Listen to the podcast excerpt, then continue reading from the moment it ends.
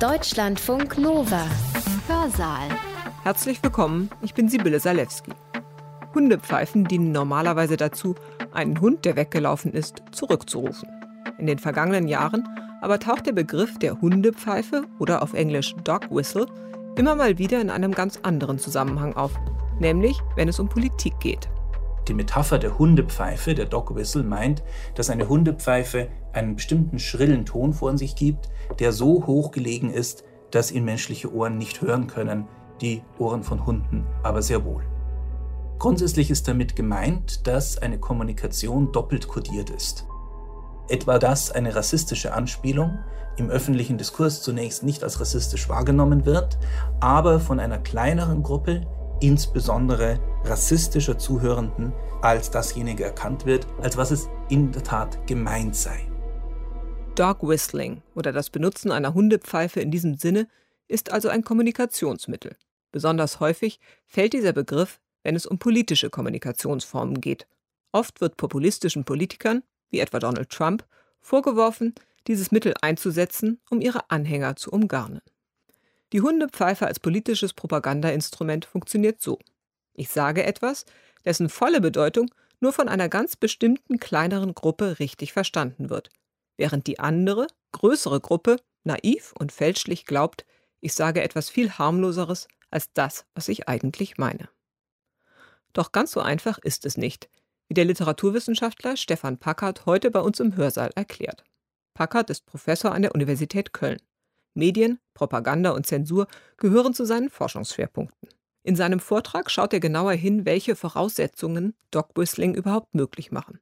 Zum Beispiel kann die politische Hundepfeife nur dann funktionieren, wenn wir annehmen, unsere Gesellschaft sei fragmentiert und dass unterschiedliche Gruppen bestimmte Aussagen auch ganz unterschiedlich verstehen. Stefan Packard hat seinen Vortrag am 2. Februar 2021 online gehalten, im Rahmen der Vorlesungsreihe Medien und Macht Populismus, Überwachung und Zensur. Veranstalter der Reihe ist das Institut für Medienkultur und Theater der Universität Köln. Der Titel des Vortrags lautet Dog Whistling Weiße Flecken zwischen Technokratie und Demokratie. Ich wünsche euch viel Spaß beim Zuhören. Ich habe Ihnen versprochen, heute über das sogenannte Dog Whistling zu sprechen. Ich möchte versuchen, diesen Begriff und die Symptomatik, mit der er anspricht, wie bestimmte mediale Bedingungen für die Demokratie heute zu schwinden scheinen, mit Ihnen zu besprechen und ein paar Vorschläge darüber machen, wie man diesen Begriff, der zunächst einmal kolloquial geprägt ist, analytisch fassen könnte. Ich werde dann versuchen, im Laufe dieses Vortrags deutlich zu machen, inwiefern man hier von sogenannten weißen Flecken sprechen könnte, die innerhalb der Kommunikationslandschaft, in der wir uns bewegen, so etwas wie Lakunen, so etwas wie Ausschlüsse bilden und die sich, wie ich meine, spezifisch in einem Spannungsfeld zwischen Technokratie und Demokratie auftun. Ich werde gleich versuchen, deutlicher zu machen, was damit gemeint ist. Dog Whistling ist ein Begriff, der, wie ich in öffentlichen Diskussionen in den letzten Monaten zunächst mit Überraschung festgestellt habe, tatsächlich in deutscher Sprache viel weniger verbreitet zu sein scheint als im Angelsächsischen. Grundsätzlich ist damit gemeint, dass eine Kommunikation doppelt kodiert ist. Die Metapher der Hundepfeife, der Dog Whistle, meint, dass eine Hundepfeife einen bestimmten schrillen Ton vor sich gibt, der so hoch gelegen ist, dass ihn menschliche Ohren nicht hören können, die Ohren von Hunden aber sehr wohl. In der politischen Kommunikation ist eine entsprechende politisch kodierte Botschaft gemeint, die nicht etwa die meisten Menschen gar nicht hören können, die sie aber möglicherweise anders verstehen als eine kleine Minderheit der Mitverschworenen, der politisch Gleichmeinenden, also eine zweite Gruppe, die eine andere Interpretation für eine öffentliche Äußerung hat.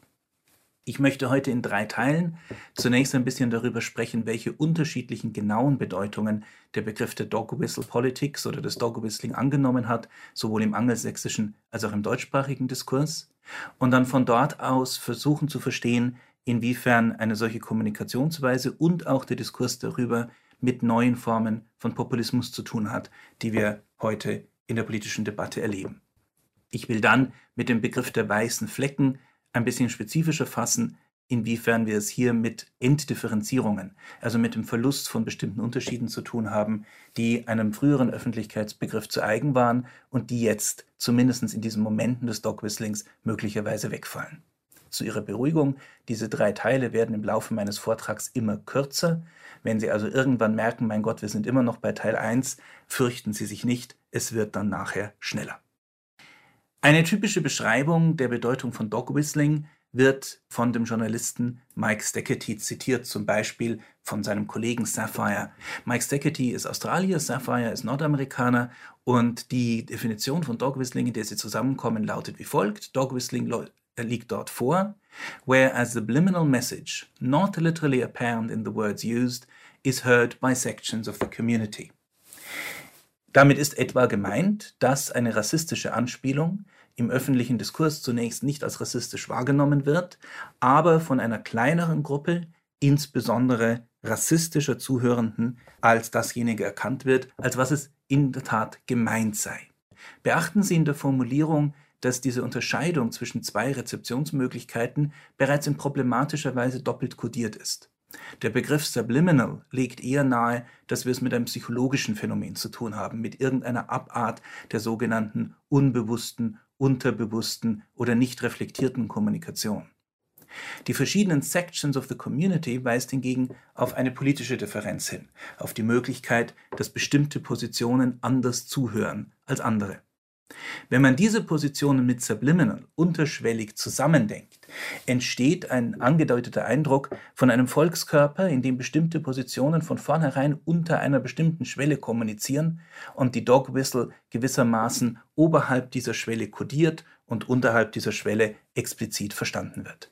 Ich komme auf diesen Widerspruch mehrfach zurück. Eine andere Beschreibung ist diejenige, die als erste im öffentlichen Diskurs aufgezeichnet ist. Richard Morin, der für die Washington Post Umfragen geleitet hat, hat in den späten 80er Jahren Dog Whistle so beschrieben. Er sagt, dass subtle changes in question wording sometimes produce remarkably different results. Wenn man also in einer Umfrage eine Fragestellung auch nur ein kleines bisschen ändert, ergeben sich erstaunlich große Unterschiede in den Antworten, die man bekommt. Und dieser Effekt sei von den Forschenden als Dog Whistle Effekt getauft worden. Respondents fährt er fort, hear something in the question that researchers do not.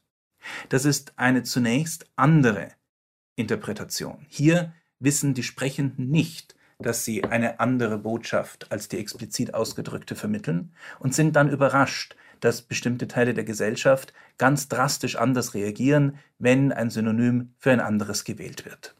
Beachten Sie, dass Richard Morin, obwohl das die erste aufgezeichnete Quelle auch in den Wörterbüchern ist, die wir zu dem Begriff haben, davon spricht, dass Researchers diesen Begriff bereits eingeführt hätten. Schon das liegt nahe, dass die Researchers, denen man nun gerade eine gewisse, vielleicht notwendige Inkompetenz unterstellt hat, sie wissen nicht genau, was ihre Fragestellung bedeutet, andererseits sich aus dieser Erfahrung, vielleicht schmerzlichen Erfahrung heraus, durch eine besondere Kompetenz auszeichnen. Die wissen schon, was ein Dog-Whistle-Effekt ist und andere wissen es möglicherweise noch nicht.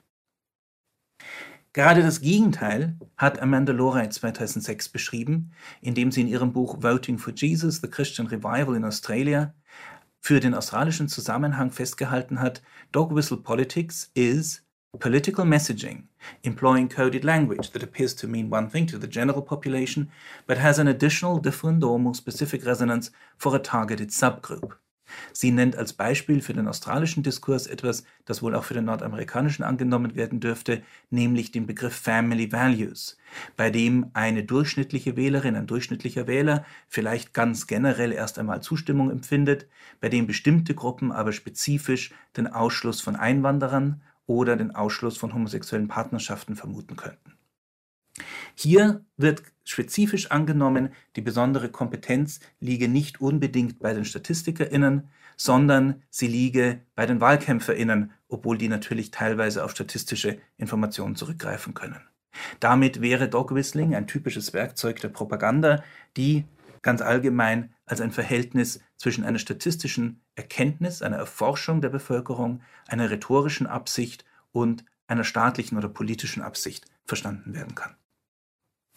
Ein Beispiel, das gerade im australischen Diskurs dominant diskutiert wird, in dem Dog Whistle wohl am verbreitesten ist, sind Vorwürfe gegen John Howard, der australische Premierminister und als Oberhaupt der Liberal Party of Australia von 1996 bis 2007 im Amt war. John Howard werden Äußerungen wie etwa die folgenden vorgeworfen. Er hat gesagt, und Content Warning, ich zitiere jetzt wörtlich einige Behauptungen und Äußerungen, die als Dog Whistle, als insbesondere rassistische Dog Whistles gelten. Er hat gesagt, if Asian immigration is in the eyes of some in the community too great, it would be in our immediate term interest and supportive of social cohesion if it were slowed down a little, so that the capacity of the community absorb were greater. Er spricht hier von sogenannter asischer oder asiatischer Einwanderung in Australien. Und er beschreibt sehr klar die Ich, die Sprecherposition, als die nicht-asiatische Bevölkerung Australiens, die vor der Aufgabe steht, die Emigrierenden zu absorbieren, wie er sagt. Und er spricht dafür, dass, wenn dieser größere Teil der Bevölkerung Angst vor der Immigration hätte, dann wäre es im Interesse eines sozialen Zusammenhalts, wenn man diese Immigration verlangsamen könne. Dafür ist er bereits kritisiert worden und er hat sich dann auf diese Kritik hin wie folgt verteidigt. Ich zitiere wieder, I don't think it is wrong, racist, immoral or anything for a country to decide we will decide what, decide what the cultural identity and the cultural destiny of this country will be and nobody else. Auch hier bezieht er für sich, für seine Regierung, seine Partei und seine angenommene gesellschaftliche Majorität eine kulturelle Identität. Er nimmt für sich in Anspruch, für das Volk zu sprechen. Und da er es im Zusammenhang der Immigration tut, spricht er damit automatisch den Immigrierenden die Teilhabe an der Aushandlung einer kulturellen Identität und einer kulturellen Zukunft, Cultural Destiny, für das Land ab.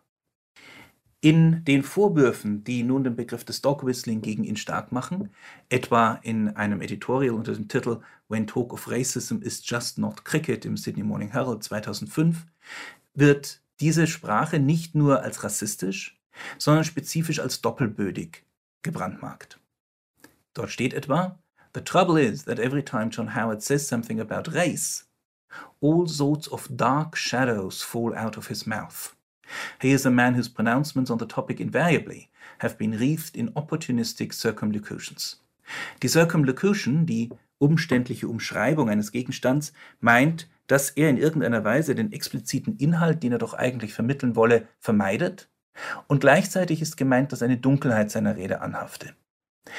An den beiden Statements, die ich gerade zitiert habe, scheint mir wenig dunkel zu sein. Wenn eine Dunkelheit tatsächlich entsteht, dann besteht sie in einer gewissen Spannung in der Interpretation, einer, wenn man so will, interpretativen Pause, in der man noch zögert, John Howard reinen Rassismus vorzuwerfen und in dem andererseits John Howard zögert, eine solche Position explizit zu beziehen. Alle Beispiele, die ich gerade gebracht habe, sind aber gar nicht diejenigen, die Sie als erstes finden werden, wenn John Howard Dog Whistle Politics vorgeworfen werden. Der zentrale Vorwurf bezieht sich vielmehr darauf, dass er sich seinerseits nicht hinreichend, nicht oft genug und nicht deutlich genug von einer anderen Politikerin distanziert habe und dies über einen Zeitraum von 20 Jahren hinweg immer wieder. Die andere Politikerin ist Pauline Hanson und Pauline Hanson ist 1995 für dieselbe Liberal Party of Australia in ein Amt gewählt worden, nach zwei Jahren aus dem Amt und der Partei ausgeschieden, hat dann 1997 zusammen mit anderen die rechtsextreme Partei One Nation gegründet, aus der sie fünf Jahre später wieder ausgestiegen und dann 2013 wieder in sie eingestiegen ist. Sie ist bis heute dort im Amt. Sie wurde zwischendurch bestraft, weil sie des Amtsmissbrauchs und der Wahlfälschung überführt worden ist, ist aber inzwischen wieder in ein Amt gewählt worden. Pauline Hansen redet durchaus anders als John Howard. Einige Zitate etwa sind, aus ihrer sogenannten Maiden Speech, ihrer Antrittsrede im ersten gewählten Amt 1995. I won the seat of Oxley largely on an issue that has resulted in me being called a racist. Dieser Satz ist sozusagen die klassische Dog Whistle. Sie sagt nicht, meine Position ist Rassismus, sie nimmt aber auch keinen anderen positiven Begriff für ihre Position, sondern sie führt ihn als Fremdbeschreibung, als vermeintlich falsche Fremdbeschreibung ein. Ich habe hier gewonnen, weil ich eine Position bezogen habe, sagt sie, die andere als rassistisch kennzeichnen. Und sie führt dann fort, that issue related to my comment that Aboriginals received more benefits than non-Aboriginals. Dies beziehe sich, sagt sie weiter, auf ihre vermeintliche reine Tatsachenbehauptung, dass Aboriginals mehr Sozialleistungen empfingen als Non-Aboriginals. Eine Behauptung, die übrigens erstens statistisch falsch ist, zweitens aber auch politisch eine offensichtliche Implikation in der Segmentierung der Gesellschaft in verschiedene Gruppen und einen materiellen Konkurrenzdruck zwischen ihnen mit sich bringt, der über die reine Behauptung natürlich hinausgeht. Über die asiatischen Einwanderer sagt sie, these Asians, wie sie sagt, have their own culture and religion, form getters and do not assimilate. Und sie positioniert dem gegenüber eine Personengruppe, die sie als Mainstream Australians bezeichnet. Und diese sieht sie ausgesetzt a type of reverse racism by those who promote political correctness and those who control the various taxpayer-funded industries that flourish in our society servicing Aboriginals, multiculturalists and a host of other minority groups. Hier könnte man sehr viel entpacken. Ich will Sie nur kurz darauf hinweisen, dass sie Political Correctness als den Feind und die Verwaltung von Steuermitteln als korrupt kennzeichnet. Sie distanziert sich von sogenannten Industrien, die im Dienste von Aboriginals, das ist eine ethnische Gruppe, Multiculturalists, das ist eine politische Auffassung, and a host of other minority groups, das ist eine politische Unterlegenheit, stünden. In allen diesen Bezeichnungen also betreibt Pauline Hansen eine, wenn Sie so wollen, radikalere oder explizitere Form von Dog Whistling.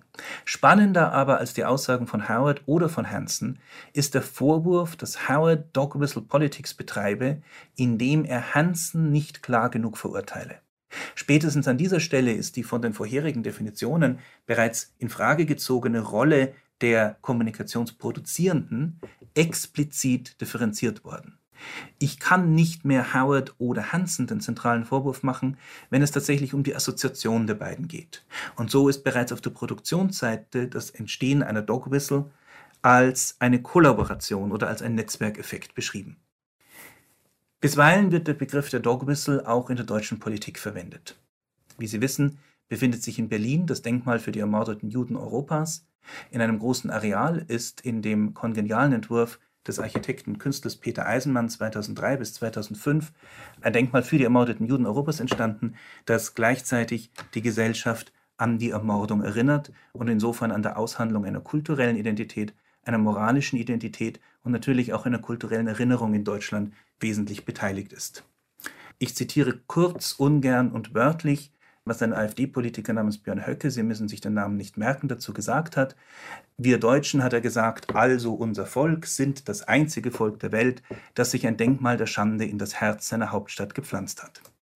Alexander Josefowitsch und viele andere haben das als Dogwhistle bezeichnet. Josefowitsch schreibt etwa im Hamburger Abendblatt, diese Partei, er meint die AfD, hat das perfide Spiel mit der Sprache perfektioniert, für das es im Amerikanischen den Begriff Dog Whistle Politics gibt.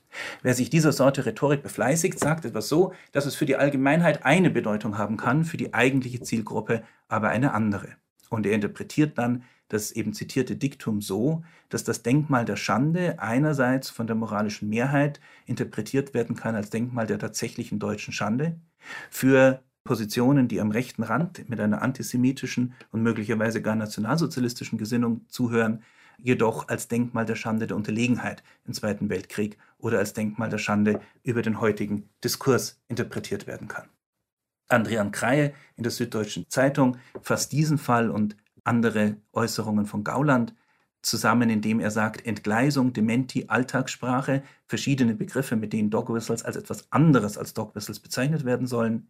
Diese vermeintlich zufälligen Ausfälle der AfD, so Kreie, folgen der erprobten rhetorischen Technik der Rechten und einer Hundepfeife. Und etwas ausführlicher schreibt Jakob Piazza in derselben Süddeutschen Zeitung etwas später im Zusammenhang mit der unglücklichen Übersetzung Rassenunruhe um die Beschreibung von Black Lives Matter Demonstrationen in den Vereinigten Staaten ins Deutsche zu bringen. Wer die Proteste in den USA als Rassenunruhen bezeichnet, legitimiere ein menschenverachtendes Konzept. Wo Sprache sei, so weiter, Piazza sei auch Subtext, vor allem dort, wo Sprache politisch werde. Zur Analyse dieser Subtexte habe sich in der Forschung unter anderem das Konzept des Framings etabliert. Die MedienwissenschaftlerInnen unter Ihnen erkennen mit dem Framing tatsächlich einen unserer typischen Analyseperspektiven wieder. Streng genommen würde man hier eigentlich von Priming sprechen, was mit dem Framing eng verbunden ist. Das heißt, wir setzen einen Begriff, mit dem ein bestimmter Erwartungs- und Interpretationshorizont gesetzt ist, und dann geraten andere Aussagen in einen engeren Interpretationshorizont, als das vielleicht bei ihrer allgemeinen Betrachtung der Fall wäre. So in diesem Fall das Wort Rasse und eigentlich auch das Wort Unruhe. Piazza führt weiter aus. Dass der Begriff möglicherweise bewusst genutzt wird. Dann will der Sprechende tatsächlich die hiesige Bedeutung von Rasse betonen. Und dann handelt es sich, so Biazzo, um einen recht banalen Fall von Dog Whistle Politics.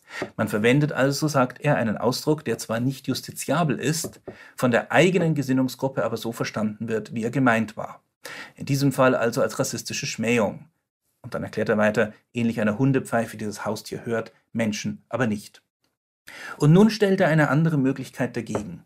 Diese Möglichkeit ist bereits durch die Tatsache in den Raum des Möglichen gerückt, dass es sich um eine Übersetzung handelt und dass möglicherweise das sprachliche Ungeschick nur in einer ungeschickten Übersetzung bestehe. In diesem Fall, so Piazza weiter, wird Rassenunruhen unreflektiert verwendet. Und dann verknüpft das den aktuellen Widerstand für deutsche Ohren immerhin noch wenigstens implizit oder unbewusst mit den Rassenkonzepten von 1. Das, so Piazza, dürfe die Wahrnehmung der Proteste weniger beeinflussen, als dass es das Wort Rasse wenigstens ein Stück weit legitimiert. Es handelt sich dann also nicht mehr um Priming, sondern tatsächlich um das Verschieben eines Frames, die Salonfähigmachung eines Begriffs wie Rasse. Aber auch der Bestandteil Unruhen, Piazza weiter, deutet ein urdemokratisches Grundrecht, die freie Meinungsäußerung und der öffentliche Widerstand zu einem Gewaltakt um. Diese, wie ich meine, sehr differenzierte und überzeugende Analyse macht gleichzeitig die paradoxale Bestimmung der Dog Whistle noch einmal nach. Die Dog Whistle kann einerseits banal dann passieren, wenn jemand das absichtlich intendiert. Bei dieser Intention entsteht der seltsame Eindruck, dass einerseits nur die politischen Gesinnungsgenossinnen des Sprechenden verstehen, was er sagt, alle anderen aber doch auch verstehen, dass nur diese kleine Minorität verstehe, was er gesagt habe, so etwa die Kommentatorinnen in der Zeitung. Schon das ist ein gewisser Widerspruch. Erst recht wird der Fall komplex, wenn wir darüber hinaus annehmen, dass eine Dog Whistle unabsichtlich oder zumindest unreflektiert gesetzt werden könnte. Wir haben es dann mit einer geheimen Kommunikation zu tun, an denen die geheimen KommunikatorInnen nicht einmal bewusst teilnehmen. Grundsätzlich sind solche Interpretationsschwierigkeiten für kodierte Sprache in den Zusammenhang des sogenannten Esopianismus zu stellen. Benannt nach der antiken Vorstellung, der fabeldichtende Slave Aesop habe in seinen Fabeln explizite oder implizite Kritik an den Machthabenden, vielleicht sogar seinen unmittelbaren ähm, Eigentümern geübt, die er direkt nicht hätte üben können. In der Fabel wird irgendein menschliches Laster kritisiert und dieses Laster wird auf diese Art indirekt auf einen Machthabenden bezogen. Die Fabel rückt damit zugleich in die Nähe einer vielleicht größeren und älteren Tradition, die wir als satirisch kennen. Aber so sehr der Esopianismus etwas gemeinsam hat mit der Kommunikation in Dog Whistles, die wir gerade gesehen haben, nämlich die Schwierigkeit entscheiden zu können, wie man denn offen kodiert kommunizieren soll, wenn dieser Code einerseits nur einer kleinen Minderheit zugänglich sein soll, aber andererseits alle sehr wohl verstehen, dass diese geheime Kommunikation ablaufe. Was also gemeint sei mit diesem nur einige verstehen es, das aber wiederum verstehen alle. Während der Esopianismus also insofern etwas mit den Dog Whistles gemein hat, unterscheidet er sich doch in anderer Hinsicht. Mit dem von Foucault wiederbelebten antiken rhetorischen Begriff der Parisie kann man dies gut beschreiben. Eine Parisie ist eine mutige, unverstellte Äußerung von Wahrheit aus einer prekären Sprecherinnenposition heraus. Auf Englisch sagt man dazu auch gerne Speaking Truth to Power. Jemand, der nicht oder keine Macht hat, spricht, obwohl es ihn in Gefahr bringt, aus seiner prekären Rolle heraus die Wahrheit. Und vor dieser Folie sehen Sie, denke ich, einen drastischen Unterschied zwischen dem Vorwurf der Dog Whistle und der Beschreibung von isopianischen Stilen, etwa der indirekten Geißelung von Lastern in Fabeln oder dem satirischen Sprechen. Denn der Mut, den es für eine unverstellte Äußerung braucht, wird in der Dog Whistle gerade abgestritten. Die Verantwortung für die Kommunikation weisen die Sprechenden von sich, manchmal tun es sogar die KritikerInnen, indem sie in Kauf nehmen, dass möglicherweise versehentlich, unreflektiert eine Dog Whistle gesetzt sei. Und der Wahrheitsanspruch wird nicht erfüllt. Es handelt sich hier um populistische Äußerungen, nicht etwa um das Aussprechen einer gemeinschaftlich anerkannten Wahrheit. Wenn wir noch einmal zu den angelsächsischen Beschreibungen der Dog Whistle zurückgehen, sehen wir diese Spannung, die nicht nur eine Vielzahl von Verantwortungsverschiebungen bei den Produzierenden, sondern auch bei den Rezipierenden und anderen Beteiligten in der Gesellschaft thematisieren. Mike Steckety hatte, wie gesagt, bereits die Subliminal Message, eine irgendwie psychologisch nicht ganz zugängliche Komponente in der Kommunikation, in einen Atemzug gebracht mit der Vorstellung, es seien nicht verschiedene Teile einer individuellen Psyche, sondern verschiedene Teile der Gesellschaft, die mal so oder mal so auf eine bestimmte Äußerung reagierten. Richard Morin hatte angenommen, dass die StatistikerInnen, die MeinungsforscherInnen, zu denen er selber gehört, einerseits ständig überrascht sind davon, was ihre eigenen Fragen bei den befragten Bürgerinnen und Bürgern auslösen, andererseits aber damit doch immerhin eine bessere Kompetenz für diese Einschätzung haben als andere Teile der Gesellschaft. Und wenn Amanda Lorey über Worte wie Family Values sagt, es handelt sich um eine politische Botschaft, die eine kodierte Sprache enthält, dann stellt sich die Frage, wer an diesem Code tatsächlich teilhat. Wenn es nämlich nur die Minorität ist, dann müsste es aus einer öffentlichen Perspektive nicht beobachtbar sein. Genau das aber ist beim Vorwurf der Dog Whistle nicht der Fall. Alle diese Momente beschreiben eine Kommunikation, in der Instanzen, die wir für gewöhnlich in der Beschreibung von Kommunikationssituationen zusammenfassen, in einem fragmentierten Zustand begegnen. Eine öffentliche Rede sollte sich an die Öffentlichkeit richten. Wenn aber verschiedene Gruppen eine Rede verschieden interpretieren, ist genau das nicht mehr der Fall. Die Sprechenden, die an einer solchen Kommunikation beteiligt sind, sollten Verantwortung für die ausgedrückte Meinung übernehmen können, aber wenn das unreflektiert geschieht, wenn es in der Assoziation von Personen wie Howard und Hansen geschieht, wenn sie ausdrücken, sie seien missverstanden worden, es handelt sich um ähm, etwas Dementierbares, um eine Ungeschicklichkeit im Ausdruck oder um eine schlechte Übersetzung, dann ist auch diese Zuschreibung von Verantwortung schwer möglich. Ich möchte als eine von drei Skizzierungen dieser Dog Whistle diese Fragmentierung festhalten. Dog Whistle würde demnach eine kommunikative Praxis beschreiben, in der Zweideutungen einer Aussage nach bestimmten Differenzen unterschieden werden und bei der als eine primäre, implizite Bedeutung eine geächtete und populistische Botschaft vermittelt wird. Dass die Differenzen, nach denen unterschieden wird, sehr verschieden sind, wäre dann geradezu eine Eigenschaft der Dog Whistle.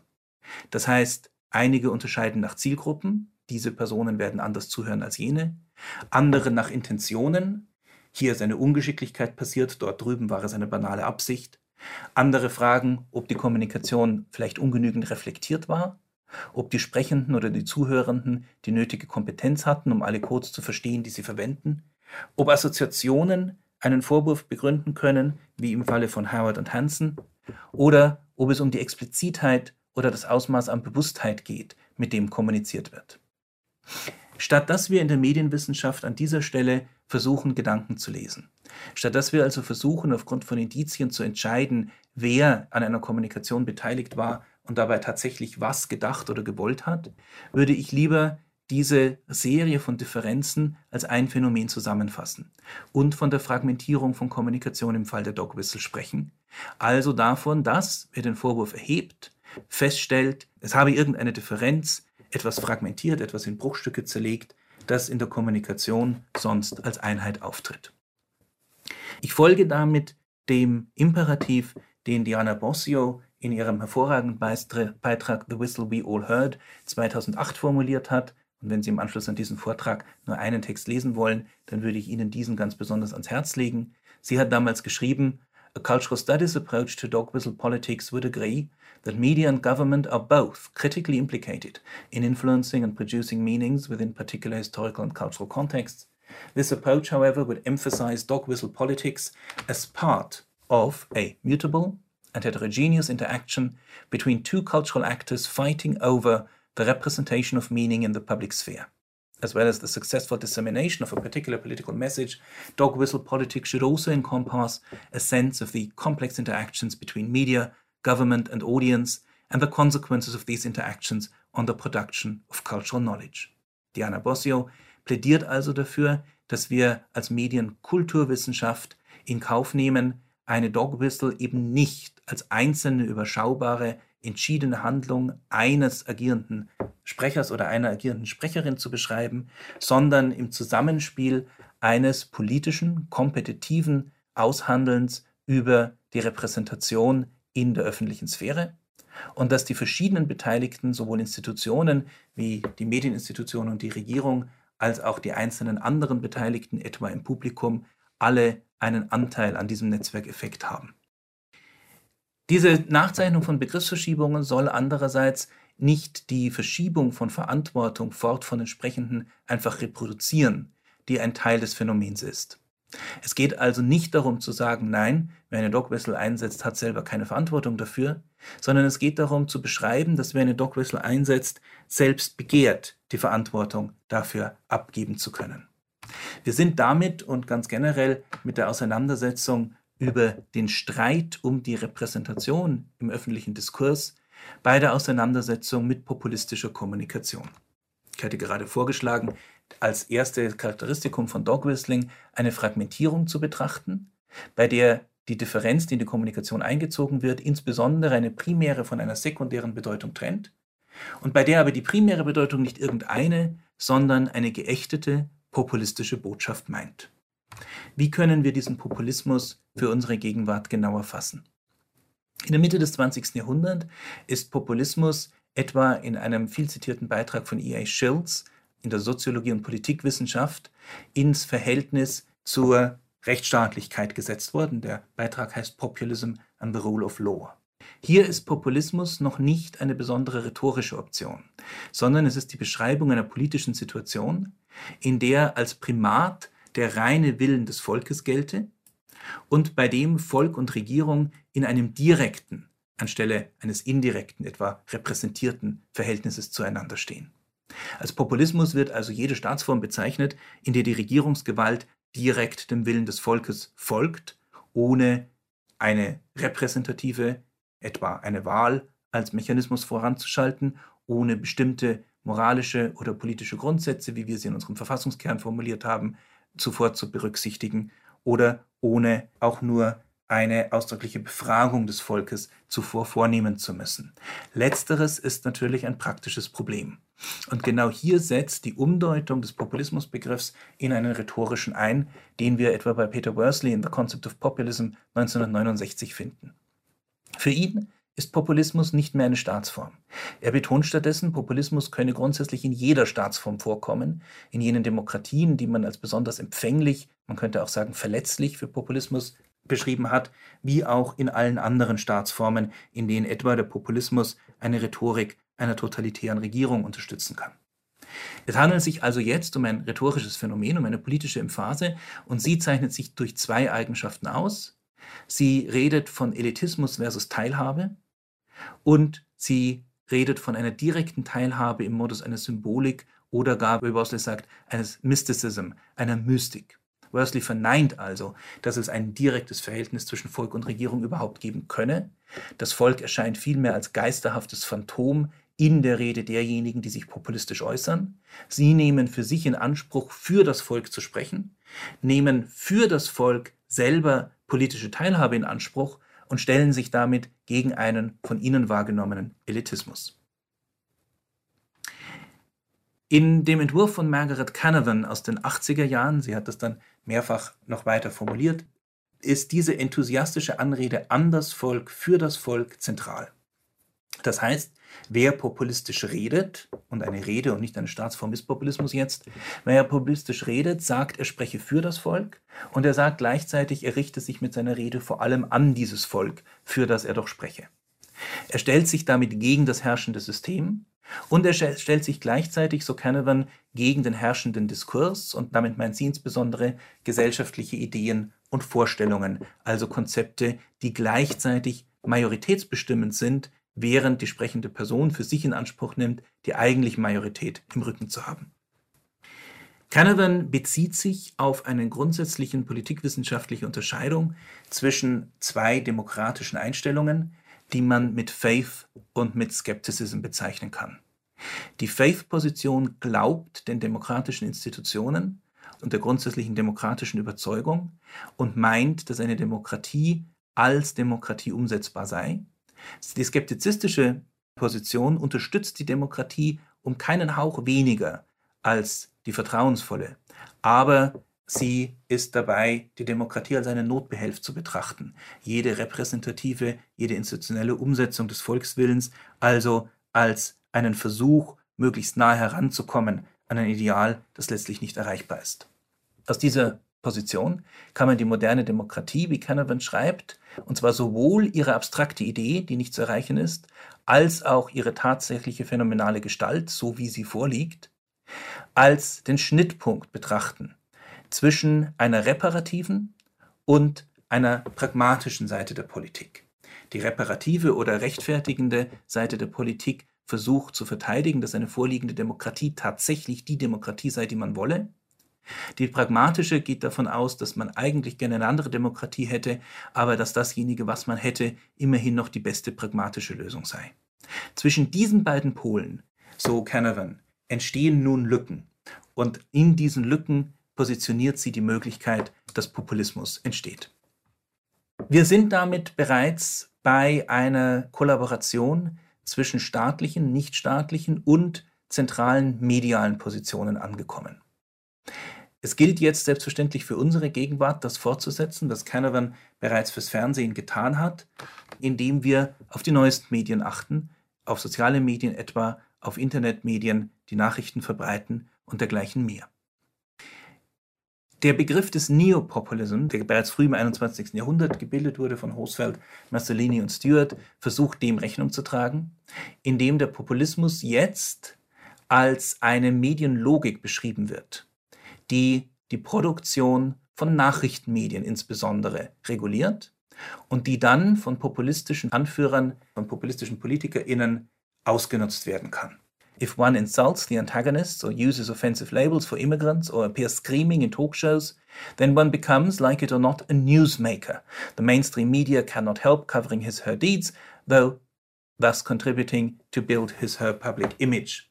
Wer also einen Skandal provoziert, indem er sich rassistisch oder anderweitig skandalös äußert, macht damit Nachrichten und macht auf diese Art die Medieninstitutionen zu willigen Helfern, die diese Nachricht besonders breit verbreiten, einfach weil sie der Skandal dieses Tages seien. In den letzten Jahren hat man versucht, diese Beschreibung, die den Neopopulismus bereits mit den 24-Stunden-Nachrichtensendern der 80er und 90er Jahre des 20. Jahrhunderts in Verbindung bringt, noch einmal spezifisch zu reflektieren vor dem Hintergrund der Internetkommunikation, die inzwischen einen großen Teil des öffentlichen Diskurses prägt. Wie Kai Hafes für die Journalismustheorie festhält, ergeben sich dabei zwei methodische Alternativen. Von einem funktionalistischen oder systemtheoretischen Ansatz ausgehend könnte man den irrationalen Charakter von Populismus einfach konstatieren, gleichzeitig sei er dann aber letztlich irrelevant. Als anschlussfähige Kommunikation nämlich ist die populistische Kommunikation sehr wohl wieder rational, nicht wegen ihres Inhalts, sondern weil sie das erreicht, was sie erreichen soll, nämlich sie wird in den Medien verbreitet. Und auf diese Art ist politische Integration eine Frage der Kopie und der Weitergabe und nicht mehr der inhaltlichen rationalen Auseinandersetzung. Ein solcher deskriptiver Ansatz als eine Alternative steht gegenüber der Tradition einer Beschreibung rationalistischer Öffentlichkeit, die normative Ansprüche an diese Öffentlichkeit stellt. Und die davon ausgeht, dass eine nicht rationale Kommunikation, etwa eine, in der man für die Wahrheitsansprüche und für die skandalösen Folgen der eigenen Aussage selbst keine Verantwortung übernimmt, dass eine solche Kommunikation in der eigentlichen öffentlichen Sphäre dysfunktional, pathologisch, deviant oder sonst wie auszuschließen sei. Kai Hafes weist 2017 unter anderem darauf hin, dass in der Tradition der zweiten Hälfte des 20. Jahrhunderts mit einer gewissen Frustration festgestellt werden kann, dass es gerade linke und postmoderne Positionen sind, die solche Störungen der öffentlichen Sphäre nicht nur beschrieben, sondern geradezu affirmiert haben, etwa unter dem Stichwort des Medien-Guerillas, der als linker Störer eine kapitalistische Hegemonialität in öffentlichen Sphären westlicher Demokratien sein will. Ich will versuchen, unter diesem Gesichtspunkt eines Neopopulismus Dog Whistling dadurch etwas besser zu verstehen, dass wir es in eine Serie mit anderen populistischen Kommunikationen der letzten Jahre setzen. Und ich will nur kurz über zwei von ihnen besonders sprechen. Das wäre etwa der Vorwurf, dass in sozialen Medien eine scheinbare Volksnähe in Kommunikationen erreicht wird, in denen in Wirklichkeit Social Bots Menschen ersetzen. Und andererseits das berühmte Thema, das ich nur ganz kurz streifen werde, der Fake News. Zu den Social Bots gehört weniger als ein empirischer Nachweis ihrer Tatsache, Sie sind ohne weiteres möglich, aber jede empirische Untersuchung zeigt bisher, dass sie einen sehr viel geringeren Einfluss auf die tatsächliche politische Meinungsbildung haben, als sowohl ihre Vertreter, die sie verkaufen wollen, als auch ihre KritikerInnen behaupten. Zu den Social Bots gehört, wie schon zu Dogwhistle, eher der Charakter eines Vorwurfs als einer präzisen Beschreibung. So sehen Sie etwa in bestimmten Demonstrationen die Transparente, auf denen so etwas steht wie Wir sind keine Bots. Also der Vorwurf an Menschen, ihre Meinung sei gar keine menschliche, ihre Rolle im Diskurs sei gar nicht ernst zu nehmen, vielmehr seien sie von vornherein Opfer einer populistischen Kommunikation und dieser Vorwurf selbst wird damit zu einem populistischen. In gewisser Weise könnte man den Umgang mit Social Bots in eine Wende von der Tradition mit künstlicher Intelligenz umzugehen setzen, die besonders scharf zu sehen ist, wenn man sich an den alten Turing-Test erinnert. In der Mitte des 20. Jahrhunderts hat Alan Turing bekanntlich künstliche Intelligenz als diejenige Maschine definiert, bei der in einer Kommunikation mit einer solchen Maschine und einem Menschen ein anderer Mensch nicht mehr entscheiden kann, welcher seiner zwei KommunikationspartnerInnen menschlich und welcher automatisch sei. Eine solche Situation nimmt mit dem Identity Game eine Tradition auf, in der ursprünglich einmal Männer von Frauen unterschieden werden sollten. Und in dieser ursprünglich gegenderten Form des Tests wird gewissermaßen nicht nur ein Gendering für Maschinen, die hier als männlich vorgestellt werden, fortgesetzt, sondern es wird die ungeheure soziale und kulturelle Dichte der Testsituation mittransportiert, die gemeint wäre. Nicht so sehr die Vorstellung, dass eine Maschine keinen grammatisch richtigen Satz produzieren könne, dass sie bestimmte Informationen in analytischer Hinsicht grundsätzlich nicht begreife, sondern ihr Verhalten in der Kommunikation, in einer intersubjektiven Aushandlung eines möglichen kommunikativen Konsenses wird als Probe angeboten. Eine interessante Beobachtung über Social Bots in unserer Gegenwart besteht darin, dass wir einerseits mit vielen Chatbots kooperieren, bei denen uns gar nicht mehr wichtig ist, ob sie menschlich sind oder nicht. Wenn Sie etwa Kinokarten bestellen, dann landen Sie vielleicht am anderen Ende Ihres Telefons bei einer Maschine. Vielleicht landen Sie aber auch bei einem Menschen, der Sie genauso stur nach denselben Informationen fragt, weil er einen Algorithmus vor sich ausgedruckt liegen hat und die klare Instruktion mit Kundinnen nur gemäß diesem Algorithmus zu verfahren. Es ist der Algorithmus, nicht die fragliche Menschlichkeit, die die Kommunikation auszeichnet. Und dass sie andererseits so algorithmisch eng bestimmt ist, ist ihnen in den meisten Fällen deswegen schon gar nicht wichtig, weil sie ja tatsächlich tun wollen, wofür der Algorithmus da ist, nämlich Kinokarten kaufen. Genau im Gegensatz dazu entwickelt sich dieser Vorwurf in der politischen Debatte. Hier gilt die Vorstellung, dass ein Social Bot eine politische Ansicht, die er möglicherweise retweetet, die er möglicherweise in Umlauf bringt, die er möglicherweise forciert, desavouiert, dass es nicht gerechtfertigt wäre, wenn sie eine bestimmte politische Meinung hätten, falls sie sie von Maschinen statt von Menschen übernommen hätten. Sie sehen vielleicht, dass das ähnliche Spannungen aufmacht wie die verteilte Verantwortung bzw. die ständig verschobene Verantwortung in Situationen, in denen von Dog Whistling die Rede ist. Bei Fake News haben Sie es mit einem ähnlichen Phänomen zu tun. Angela Merkel hat über Fake News etwa 2016 gesagt, es heiße ja neuerdings, wir lebten in postfaktischen Zeiten. Das solle wohl heißen, die Menschen interessierten sich nicht mehr für Fakten, sondern sie folgten allein den Gefühlen. Und diese Beschreibung im Konjunktiv macht bereits deutlich, dass diejenige Person, die das beschreibt, sich von einer solchen diskursiven Strategie distanziert. Gleichzeitig beschreibt sie dasjenige, was hier vorliegt, nicht als Handlung einzelner vielleicht bösartiger Akteurinnen, sondern sie beschreibt eine Situation, die gewissermaßen mit der Epoche, mit der Zeit gekommen sei.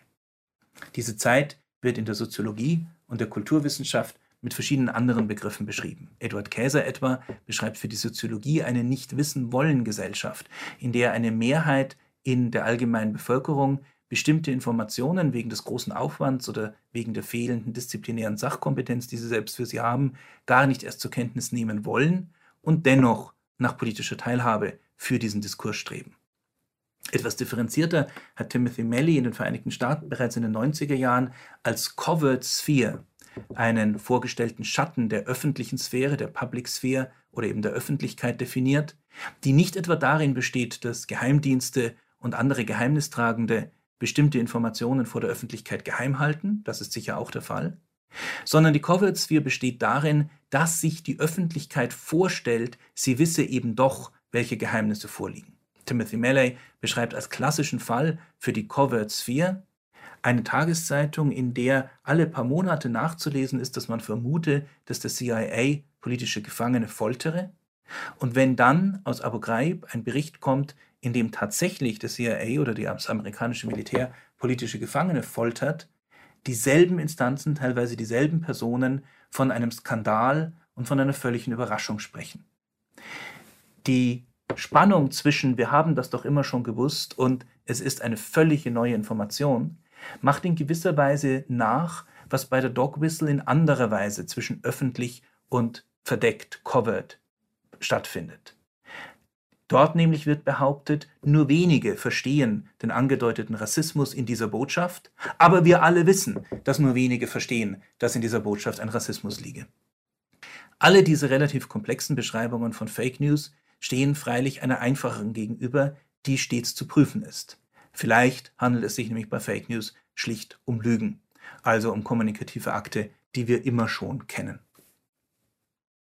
Die Frage, ob es sich um Lügen handelt, erlaubt es für Fake News, aber vielleicht auch für eine ganze Anzahl von weiteren neopopulistischen Äußerungsformen, eine spezifische Analyse dieser abgestrittenen Verantwortung vorzulegen.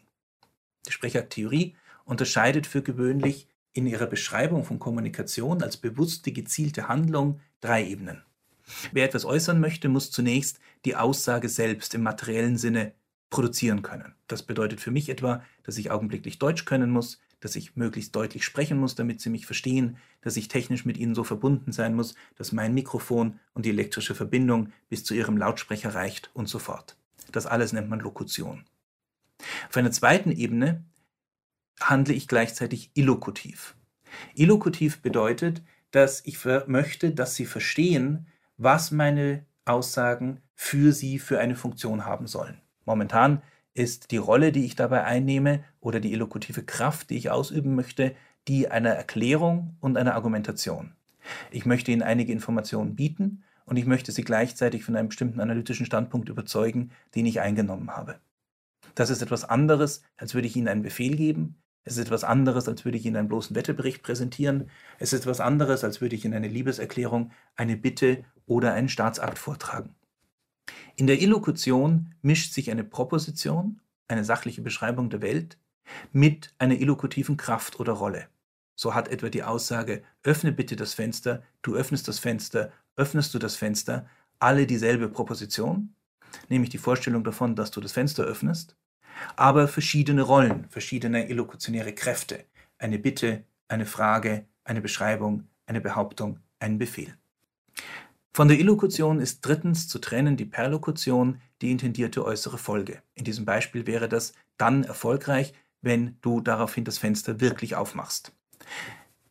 Ich kann ohne weiteres illokutiv erfolgreich kommunizieren, bitte gib mir 10.000 Euro, und perlokutiv weiterhin scheitern. Der andere hat verstanden, was ich möchte, er tut es aber trotzdem nicht. Interessant ist diese Unterscheidung deswegen, weil für Lügen eine solche Beschreibung als Sprechakt scheitert. Denn die Illokution zeigt als ganz besondere Eigenschaft gerade von kommunikativen Akten, dass eine gewisse Transparenz der kommunikativen Absicht notwendig ist, damit Kommunikation überhaupt gelingen kann. Searle hat dazu Folgendes formuliert. Human communication has some extraordinary properties, not shared by most other kinds of human behavior. One of the most extraordinary is this. If I am trying to tell someone something, then, assuming certain conditions are satisfied, as soon as he recognizes that I am trying to tell him something, and exactly what it is I am trying to tell him, I have succeeded in telling it to him. Ich bin also genau dann illokutiv erfolgreich darin, Ihnen etwas mitzuteilen, wenn zwei Informationen Sie erreichen. Erstens das, was ich Ihnen mitteilen möchte und dass ich es Ihnen mitteilen möchte. Gleichzeitig bin ich aber nach dieser Theorie illokutiv erfolglos, falls eine dieser beiden Bedingungen scheitert. Und genau das ist bei Lügen notwendigerweise der Fall. Bei einfachen Tatsachenbehauptungen wird als illokutionäre Gelingensbedingung typischerweise angenommen, dass das, was man sagt, wahr sein möchte. Nun ist absolute Wahrheit schwer zu entscheiden. Sagen wir also etwas abgestuft, was man sagt, möchte doch zumindest dem eigenen Wissen nach möglichst wahr sein. Selbst dann kann man noch Fehler machen, man kann sich versprechen, man kann sich einmal kurz über etwas irren, das man eigentlich besser weiß, aber dann reden wir doch zumindest von Aufrichtigkeit. Also der aufrichtigen Absicht, eine bestimmte Behauptung als möglichst nah am Wissen, möglichst nah an der Wahrheit zu präsentieren. Genau das aber besteht bei Lügen nicht. Wie die Ethikerin und Philosophin Anne Reboul beschrieben hat, liegt die Lügnerparadoxie, die wir seit der Antike immer wieder neu definiert haben, aus Sicht der Sprechakttheorie darin, dass scheinbar Lügen einen erfolgreichen illokutionären Akt, nämlich einen behauptenden, vollführen, dass aber der Sprecher zwar möchte, dass der Zuhörer die Aufrichtigkeitsbedingungen respektiere, der Sprechende sie aber tatsächlich nicht erfüllt. Während ich bei einer eigentlichen Wahrheitsbehauptung also hoffe, dass sie verstehen, dass ich wirklich glaube und ihnen sagen möchte, was ich ihnen vermittle, bin ich bei einer Lüge dabei, meine Intention zu verdecken. Das heißt, ich will gerade nicht, dass sie erkennen, dass ich sie belüge, während ich bei einer Wahrheitsbehauptung möchte, dass sie verstehen, dass ich eine Aussage mache. Ich will den Vorwurf der Lüge als Lügner typischerweise verhindern oder ich will ihn zumindest aufschieben.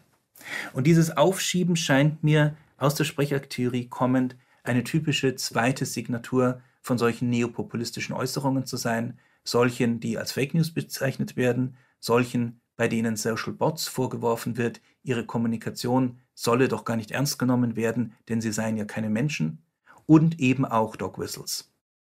Diese Temporalität des Aufschubs setzt voraus, dass das irgendwann später mal aufgedeckt werde dass dann der augenblickliche kommunikative Zusammenhang aufgelöst würde und dass dann nicht mehr gilt, was jetzt zunächst einmal scheinbar gelten könnte. Die Fake News stellen sich als Lügen heraus, die Social Bots werden entweder enthüllt oder es waren eben doch Menschen und dann weiß man es sicher.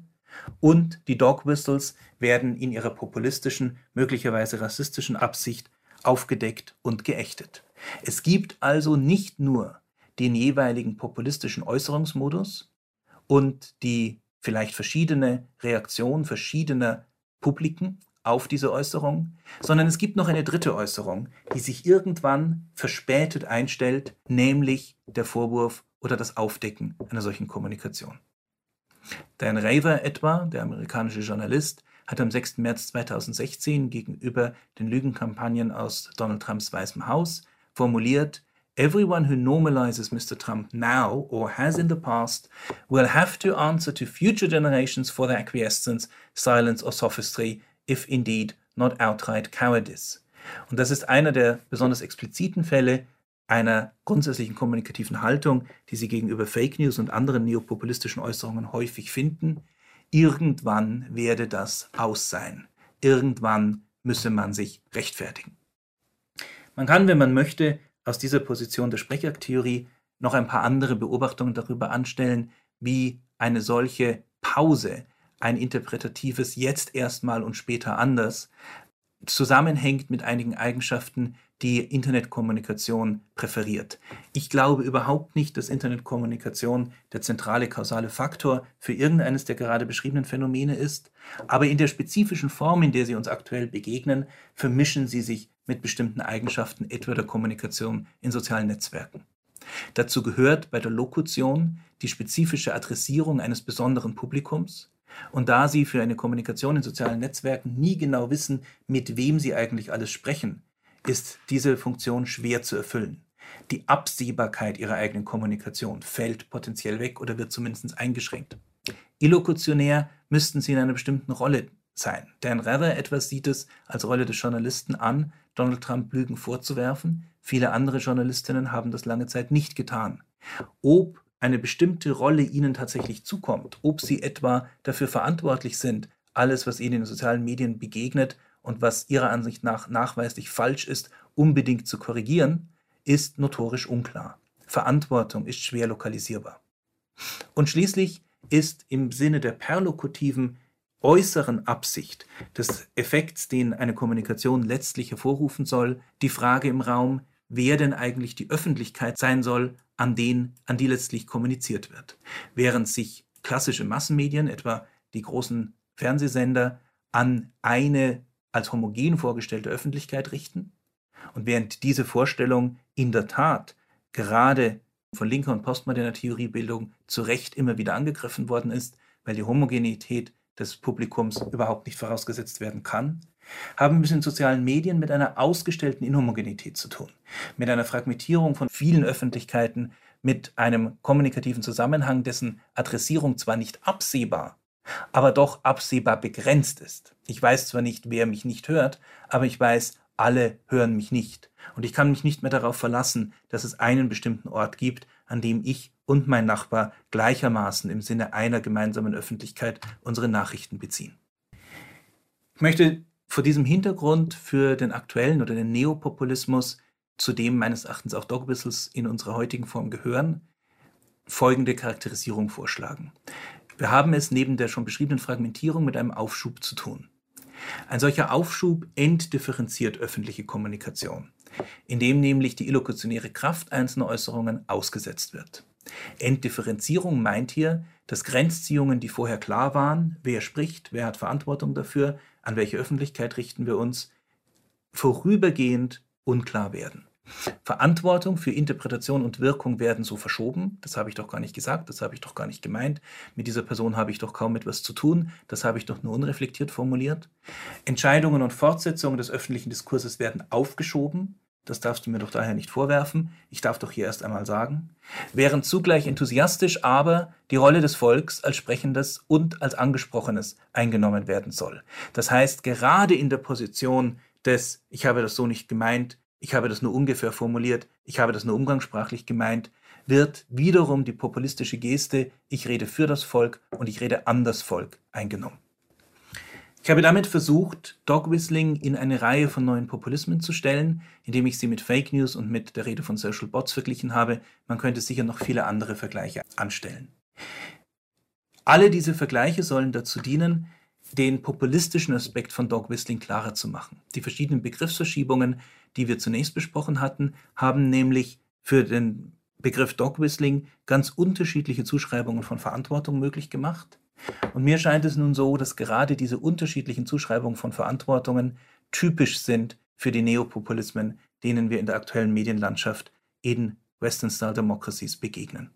Ich möchte jetzt versuchen, diese Enddifferenzierungen, diesen Verlust vorübergehend von Grenzziehungen noch einmal etwas genauer anzuschauen und in einen etwas größeren diskursanalytischen Zusammenhang zu setzen. Ich hatte gerade unter der Formulierung Aufschub davon gesprochen, dass Interpretation und Wirkung einer Äußerung verschoben werden und dass die öffentlich zu erwartende Entscheidung, die Fortsetzung im öffentlichen Diskurs dadurch gewissermaßen aufgeschoben wird.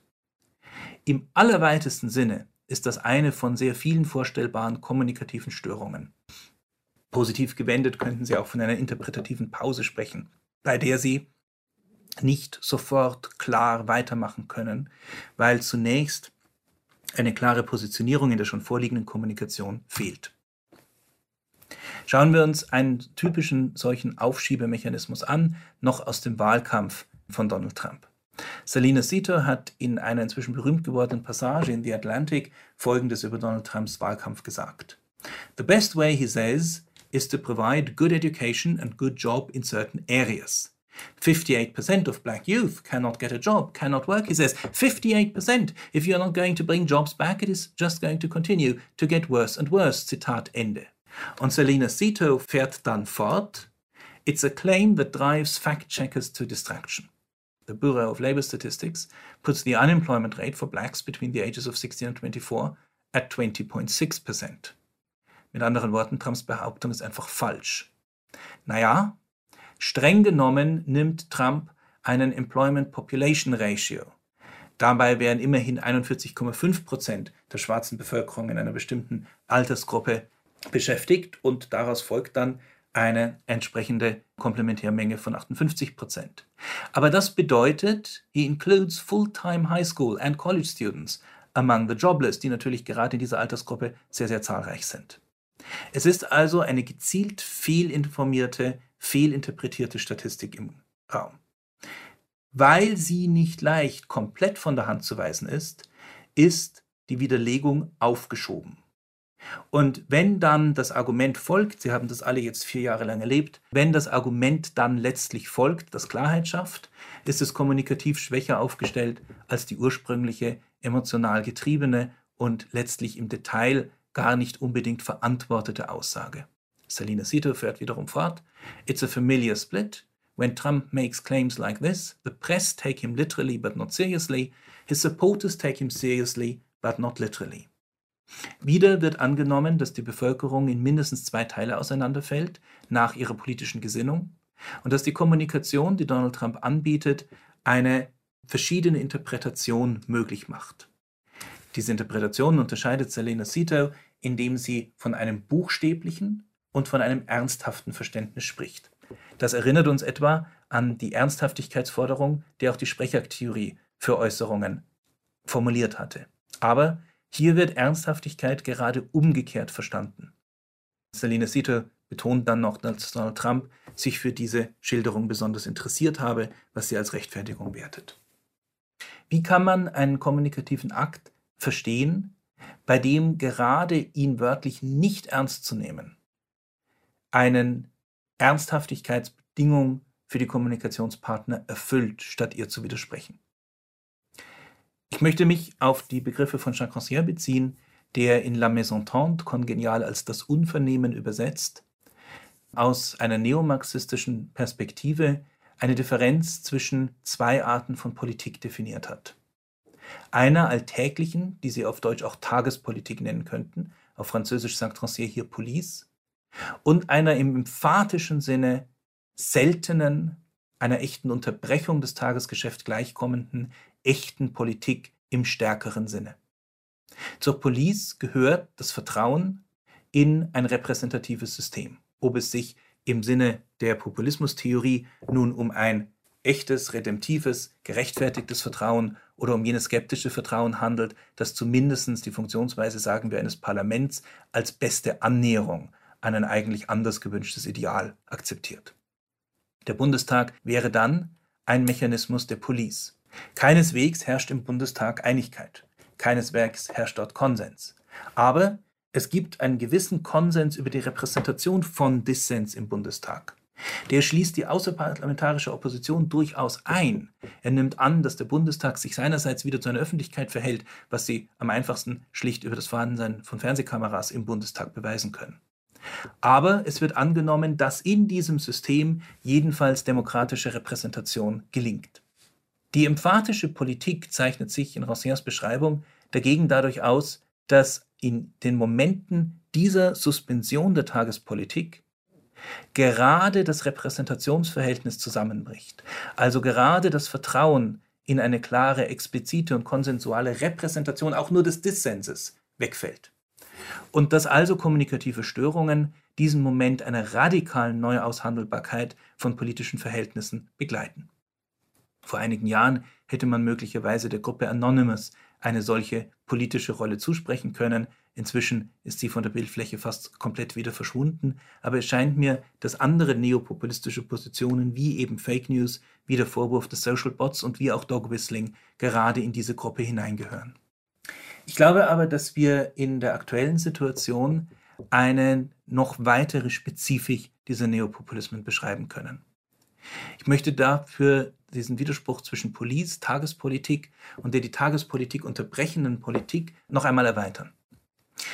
Was wir bisher gesehen haben als kommunikative Störung, als temporal begrenzte, auf ihre eigene Auflösung wartende kommunikative Lakune, in der die Regeln der Kommunikation nicht recht eingehalten werden, weil nicht klar ist, wer Verantwortung für etwas übernimmt, wer Interpretationshoheit für eine Äußerung hat oder wer die Wirkung einer Äußerung abschätzen kann. Zusätzlich zu dieser Unterbrechung der Kommunikation im Sinne eines starken politischen Moments könnte man aus einer anderen Überlegung von Jacques Rancière den Hass der Demokratie in Anspruch nehmen. Als Hass der Demokratie beschreibt Jacques Rancière in einem Rückblick auf antike und moderne Quellen, in denen Demokratie umstritten wird, zwei Formen des Hasses, mit dem die politische Theorie über Demokratie spricht. Da ist zum einen die Ablehnung der Demokratie schlechthin, als eine Herrschaft des Pöbels, des Mobs, als Ochlokratie, als nicht vertrauenswürdige, weil letztlich populistischen Einflüsterungen immer zugängliche Herrschaft einer inkompetenten und nicht vorhersagbaren, einer zu leicht verführbaren Volksmenge. Ein zweiter Hass der Demokratie wird von den Freunden der Demokratie formuliert. Sie sagen, die Demokratie wäre doch wunderbar, wenn nicht in der Bevölkerung, die da herrschen soll, eine Gruppe von anderen wäre, von Rassistinnen, von Ungebildeten, von denjenigen, die der öffentlichen Kommunikation und ihrem Rationalitätsgebot nicht folgen.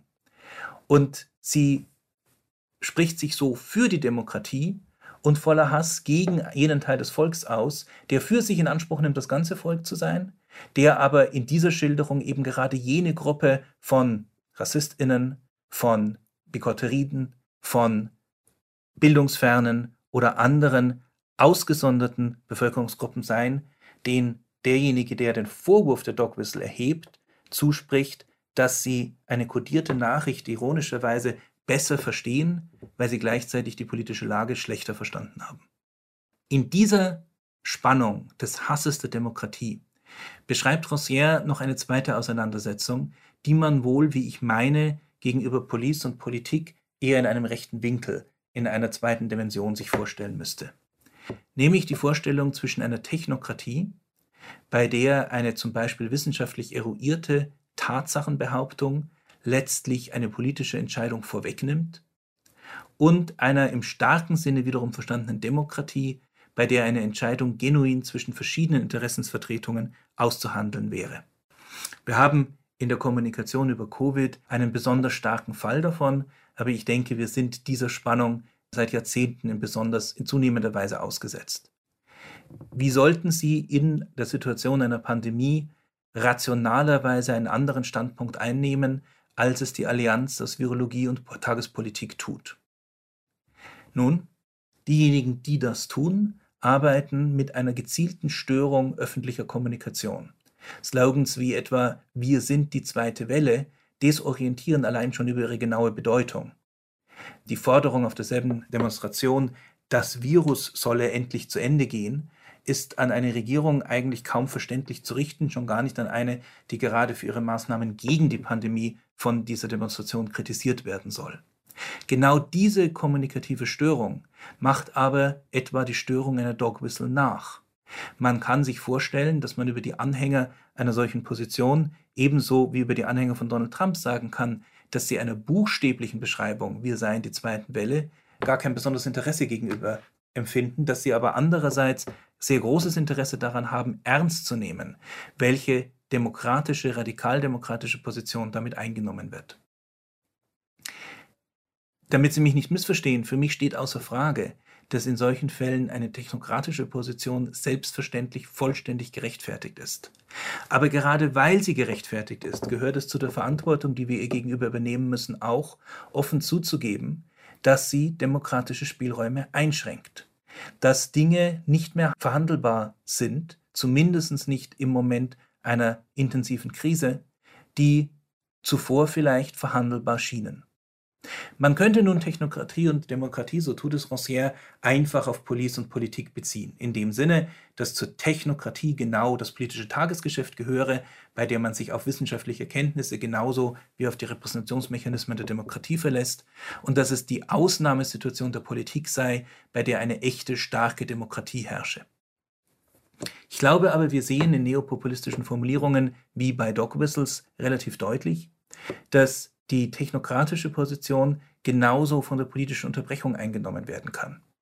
Die Verschiebung von Verantwortung verleugnet damit den echten politischen Anspruch und nimmt gerade für die pseudodemokratische Geste, für die populistische Geste, ich spreche für das Volk und zu dem Volk, in Anspruch, es sei doch gar nichts Aufregendes passiert, es sei doch nur Geschäft wie immer, es sei doch nur eine Alltagssprache ausgesprochen worden.